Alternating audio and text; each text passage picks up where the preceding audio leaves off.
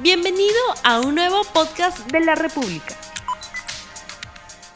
Muy buenos días amigos de la República, bienvenidos a RTV Economía, el programa económico del Diario La República en este día, viernes 30 de octubre del año 2020. Y como todos los días, vamos a dar las cifras oficiales del Ministerio de Salud y dan cuenta de 897.717 casos totales de contagios por coronavirus, mientras que son 819.717 peruanos y peruanas que tienen alta médica y en muy buena hora por ellos, mientras que la cifra de fallecidos continúa alta. Es de 34.362 peruanos y peruanas que lamentablemente fallecieron por COVID-19. Por eso es importante cuidarse. Por eso yo me cuido. Cuídese usted también. El día de hoy vamos a hablar sobre un tema importantísimo y es que el Perú suscribió acuerdos comerciales con varios países del mundo. La intención es abrir los mercados para los productos peruanos, para los productores peruanos. En el caso del Tratado de Libre Comercio con China, posibilita que podamos exportar principalmente materias primas e importar productos tecnológicos y también manufactura. Pero ¿qué pasa con nuestros recursos naturales? Es necesario un capítulo ambiental en el acuerdo comercial con China y existe una plataforma indígena amazónica que le está haciendo seguimiento a las inversiones chinas en el Perú. Estas personas han presentado recientemente a la Embajada de China en el Perú y al Ministerio de Comercio Exterior y Turismo una propuesta de capítulo ambiental para que se incluyan en las negociaciones del TRC con China. Estas renegociaciones del TRC con China que actualmente están en camino. Sobre este tema tan importante para la Amazonía, para los recursos naturales del país, vamos a hablar el día de hoy con Ciro Salazar. Él es especialista del programa Gobernanza y Gestión Ambiental de la Asociación Civil DAR, pero antes, pregunta del día. ¿Los recursos naturales deben anteponerse a los TLC? Muy buenos días, señor Salazar. Buenos días, Rumi. Gracias por la invitación. Muchísimas gracias por estar en RTV Economía. Él es especialista del programa Gobernanza y Gestión Ambiental de la Asociación Civil DAR. En principio, ¿por qué es necesario una renegociación del acuerdo comercial con China? Claro, eh, suele pasar con los acuerdos de comercio, no solo con los que ha suscrito el Perú, sino con los que se negocian en otros países, que cada cierto tiempo, puede ser 5, 10 o más años, y en función a las nuevas dinámicas logísticas, comerciales e incluso económicas, los tratados necesitan ser revisados, pero también para incorporar mejoras. Y de hecho, ese es el sentido de la propuesta que entendemos ha hecho la plataforma indígena es mejorar el, capítulo, el, acuerdo de comercio con China incorporando un capítulo ambiental que es considerado una buena práctica internacional. ¿no? De hecho, el Perú tiene varios acuerdos de comercio con ese tipo de capítulos. Sí, permítame. ¿Existe o no existe capítulo ambiental en el TLC con China? No, no existe un capítulo ambiental. ¿Y por qué es eh, importante incluir este capítulo ambiental? Pues porque es un marco eh, que le da mayor peso a lo ambiental y precisamente atiende a la pregunta que has planteado hace unos segundos. Permite eliminar ese, yo diría, falso dilema ¿no? entre sobreponer el comercio a la naturaleza o la, naturaleza al comercio.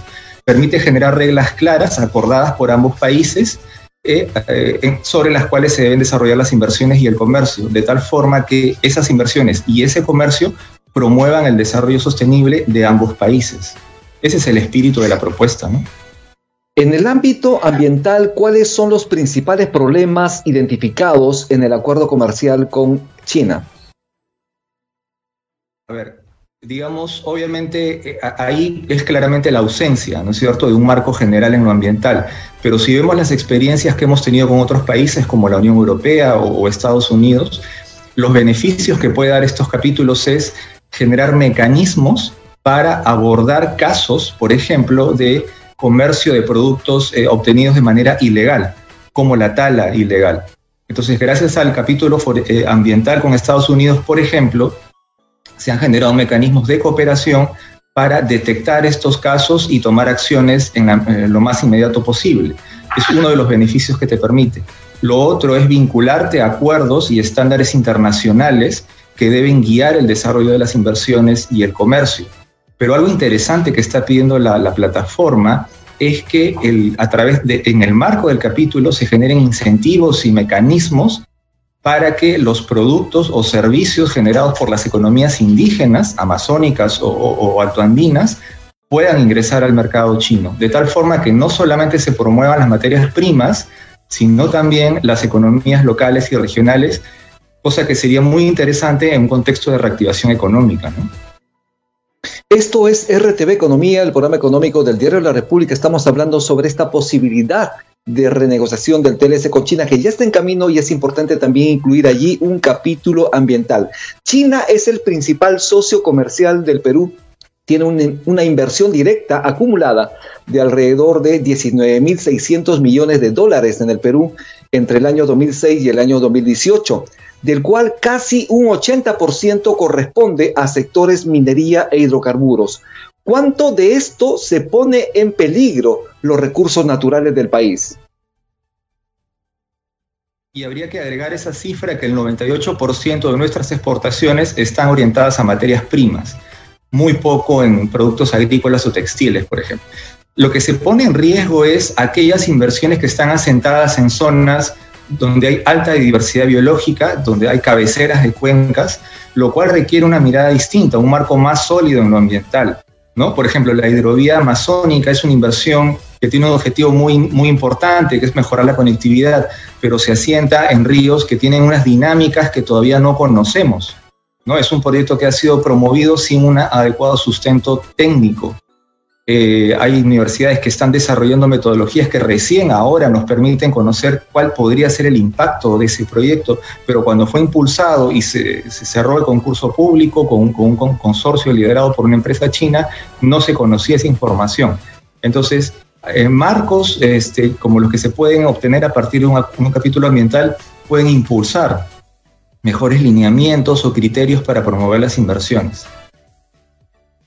Sabemos que la maca fue llevada a China y que allí también se cultiva y se cosecha, ¿no? Se está produciendo diversos productos naturales, eh, medicinales a raíz de la maca.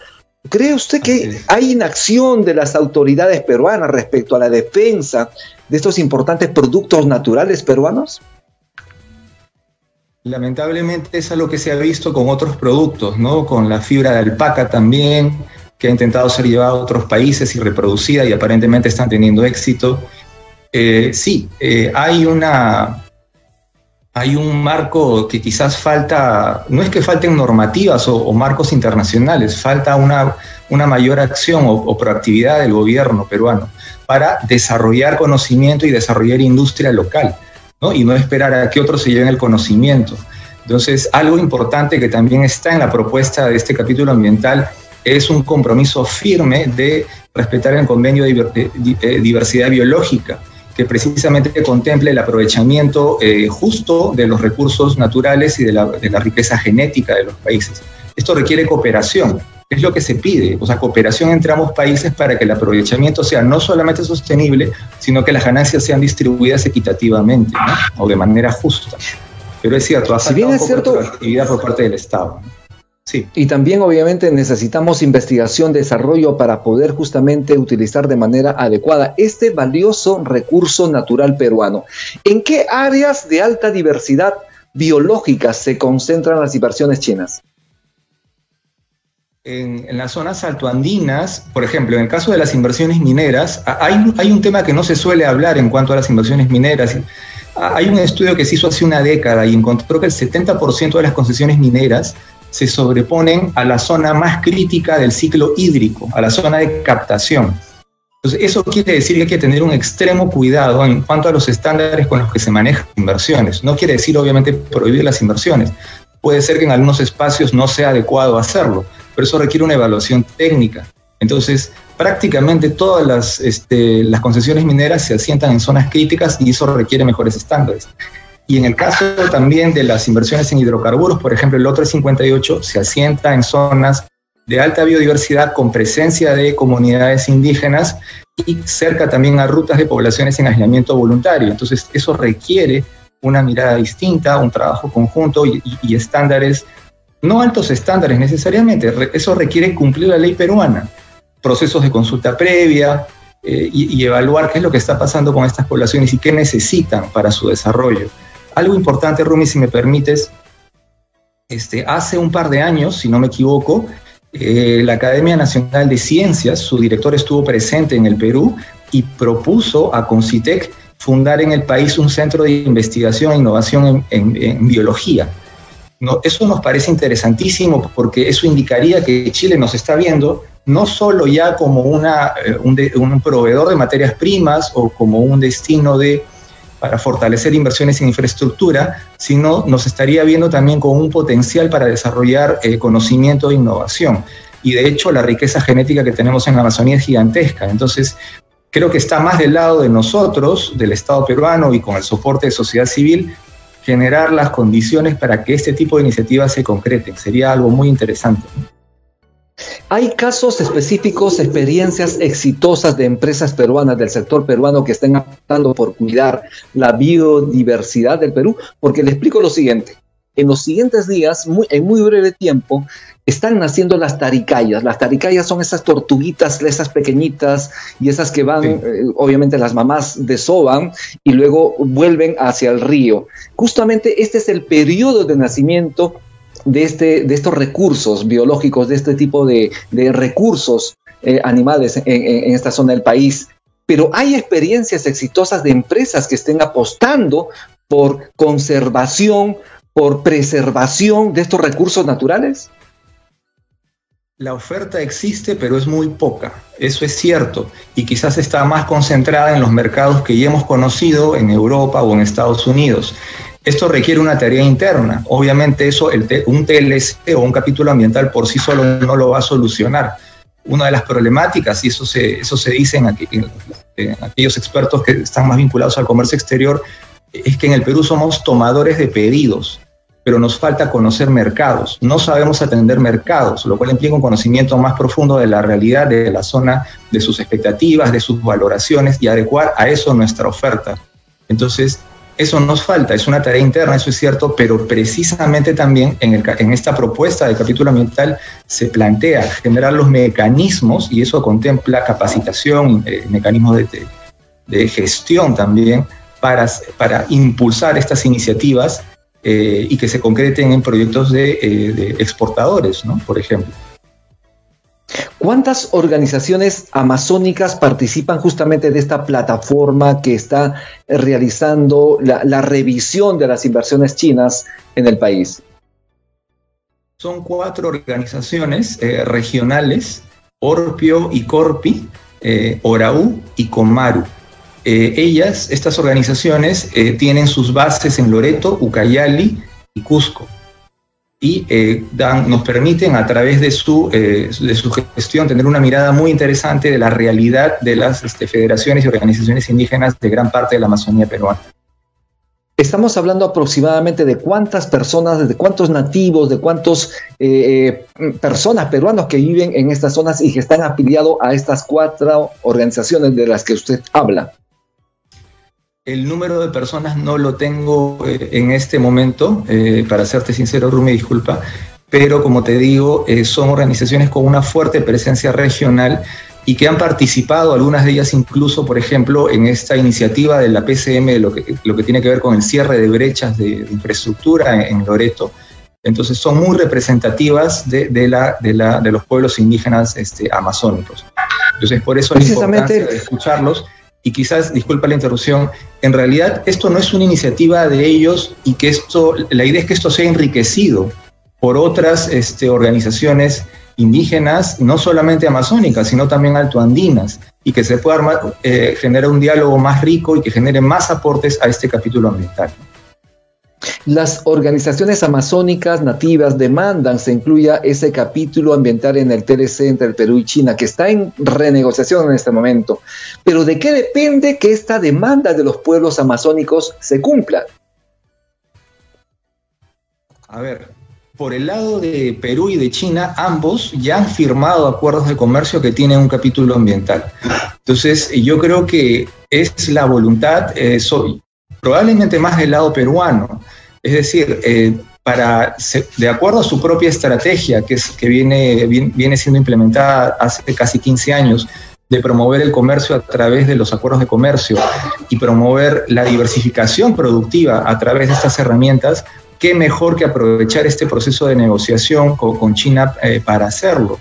¿no? Y creo que por el lado de China también sería interesante, porque ellos tienen una iniciativa que se llama la Franja y la Ruta, es una iniciativa eh, gigantesca que promueve inversiones en infraestructura, pero que también plantea un desarrollo y complementariedad económica. Y uno de sus principios fundamentales es la sostenibilidad. Entonces, esto está alineado con los objetivos del gobierno peruano y también con los objetivos del gobierno chino. Entonces, no vemos en realidad razones para rechazar esta iniciativa, que es para el beneficio de la población, que es, es, que es finalmente lo que se busca con estos acuerdos de comercio. ¿no? Algo Eso es, no, quisiera olvidarme, disculpa, es que lo que se plantea con, estos, con este capítulo es que existan mecanismos para que las organizaciones indígenas participen de la revisión periódica de este acuerdo de comercio y eh, generen insumos, este, aportes, eventualmente denuncias ante situaciones de ilegalidad, por ejemplo, por ejemplo vinculado al tráfico de madera, como fue en el caso con la TLC con Estados Unidos, ¿no? Esto es RTV Economía. Sí, muchísimas gracias. Esto es RTV Economía y estamos presentando ya los resultados del sondeo rápido que hemos lanzado al inicio del programa. La pregunta es, ¿los recursos naturales deben anteponerse a los TLC? Repetimos, ¿los recursos naturales deben anteponerse a los TLC? La respuesta del público es sí, 87%, no 13%. Repetimos, sí, 87%, no 13%. Señor Ciro Salazar. ¿Qué opinión tiene usted de este resultado, de este sondeo rápido en la República? Creo que es posible conciliar la, importancia de conservar la naturaleza y hacer un aprovechamiento sostenible con promover el comercio. Creo que esto no ha estado pasando en los últimos años. Se ha, privilegiado el comercio eh, y la promoción de inversiones. De hecho, nosotros en DAR hemos hecho una investigación que encontró que eh, en la última, a fines de la última década ha habido un proceso de debilitamiento de la institucionalidad ambiental en el país.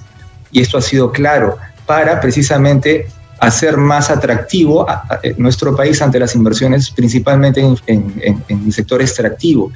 Pero la verdad es que hay muchos estudios que lo que te dicen es que no necesitas hacer eso, lo que necesitas es tener instituciones sólidas, reglas claras y reducir el nivel de corrupción. No necesitas bajar estándares ambientales para promover la inversión. esperemos que, el gobierno se dé cuenta de esto, ¿no? Bien, estamos ya terminando el programa. Muchísimas gracias, señor Ciro Salazar. Sus palabras finales para despedirse y también para hacer algunas recomendaciones a los pueblos amazónicos y también a los pueblos andinos que buscan preservar, obviamente, sus conocimientos ancestrales y defender también su biodiversidad lo que pediría es que nosotros entendemos que la plataforma indígena va a ser público y va a someter a todas las instancias posibles esta propuesta de capítulo. Lo que se necesita es que también sea apoyada y enriquecida por la ciudadanía en general, por organizaciones de sociedad civil, gremios, ONGs, todos los actores, e incluso gobiernos subnacionales, porque eh, esto es un objetivo de todos. E, e, el capítulo ambiental, por lo que busca, es el beneficio y, adecuados estándares ambientales y un aprovechamiento sostenible. Creo que este es el objetivo que todos tenemos, por eso creo que hay que apoyarlo. Bien, muchísimas gracias. Estuvimos con Ciro Salazar, especialista del programa Gobernanza y Gestión Ambiental de la Asociación Civil DAR. Esto es RTV Economía. Estamos ya terminando la semana, se acaba el mes, mañana se termina octubre. Volvemos el lunes con un programa importantísimo para usted y recuerde compartir el programa. Y usted no se olvide, debemos evitar una segunda ola de contagios. Por eso es importante, es imperativo usar la mascarilla o el barbijo esto es necesario, altamente necesario. Tenemos también que lavarnos las manos continuamente con agua y jabón y también es importante la distancia social. Muchísimas gracias, que tengan buen fin de semana, que Dios los bendiga. No olvides suscribirte para que sigas escuchando más episodios de este podcast.